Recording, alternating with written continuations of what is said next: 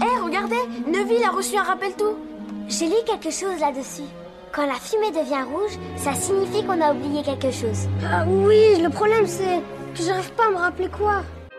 Salut les sorciers Bienvenue dans le Rappel Tout, le podcast de la Gazette du Sorcier qui fait le point sur l'actualité du monde magique. Je suis Marjolaine et ce mois-ci, de quoi s'amuser, rêver, voyager et faire la fête. Bref, tout ce qu'il faut pour préparer l'arrivée du printemps.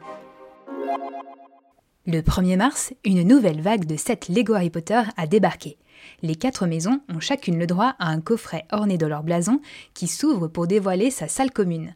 Chaque set est vendu au prix de 34,99€. Autre nouveauté, la salle sur demande, et plus précisément la scène de sa destruction dans les reliques de la mort. Celle-ci est d'ailleurs modifiable avec différents éléments amovibles pour représenter différents moments de la scène. Il faut compter pour ce set 49,99€. Enfin, nous avons une scène tirée de la Coupe de Feu dans la dernière nouveauté, la deuxième tâche du tournoi des trois sorciers, le lac noir. Ce set est en deux parties superposables, les gradins à la surface de l'eau et la scène des prisonniers des êtres de l'eau avec Strangulo et trésors cachés en bonus. Le tout pour 44,99€. Wizarding World a pris les fans par surprise en annonçant l'almanach magique de Harry Potter, première encyclopédie officielle qui se présente comme un guide ultime.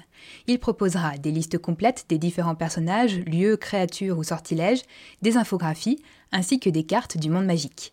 Je doute un peu qu'il soit aussi exhaustif qu'un bon vieux wiki de fans, et on n'est pas sûr d'avoir des informations inédites, mais les aperçus promettent un livre très richement illustré, et ça sera probablement son plus grand point fort.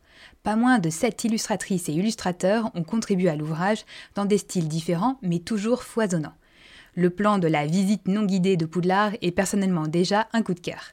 La sortie de la version anglaise est annoncée pour le 10 octobre 2023. Une version française est prévue, mais la date de sortie de cette dernière n'est pas encore confirmée. L'enfant maudit quitte l'Australie. Quatre ans après ses débuts à Melbourne, on apprend que la pièce de théâtre cessera ses représentations le 9 juillet 2023. Harry Potter et l'enfant maudit a été un grand succès en Australie, avec une longévité record, 1300 représentations et plus de 1 million de billets vendus. La pièce se joue toujours sur trois autres continents, à Londres pour sa version originale en deux parties, Hambourg, New York, Toronto et Tokyo pour sa nouvelle version en une partie.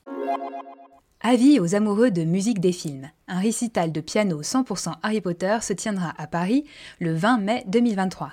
Attention, il ne s'agit pas d'un ciné-concert, mais bien d'une pianiste, Delphine Pilich, qui interprétera seule avec son piano une sélection des thèmes les plus mémorables des huit films.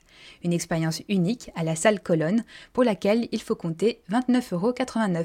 Vous pouvez réserver vos places en ligne.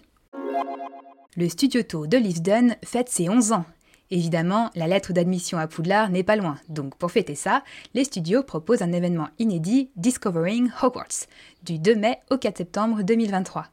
Pour la première fois, les visiteurs pourront découvrir la grande salle avec ses bougies flottantes. Plus de 400 bougies seront suspendues grâce à environ 5 km de fil, tout comme lors des premiers jours de tournage du premier volet, avant d'être remplacées par des effets numériques par souci de sécurité.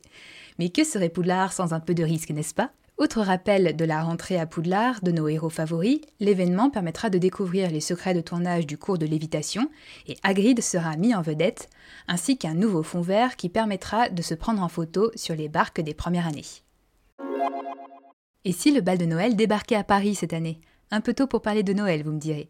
Mais si notre reportage sur l'un des bals de Noël officiels qui se sont déroulés l'an dernier aux quatre coins du monde vous a donné envie, vous avez l'opportunité de vous inscrire sur une liste d'attente sur un site dédié.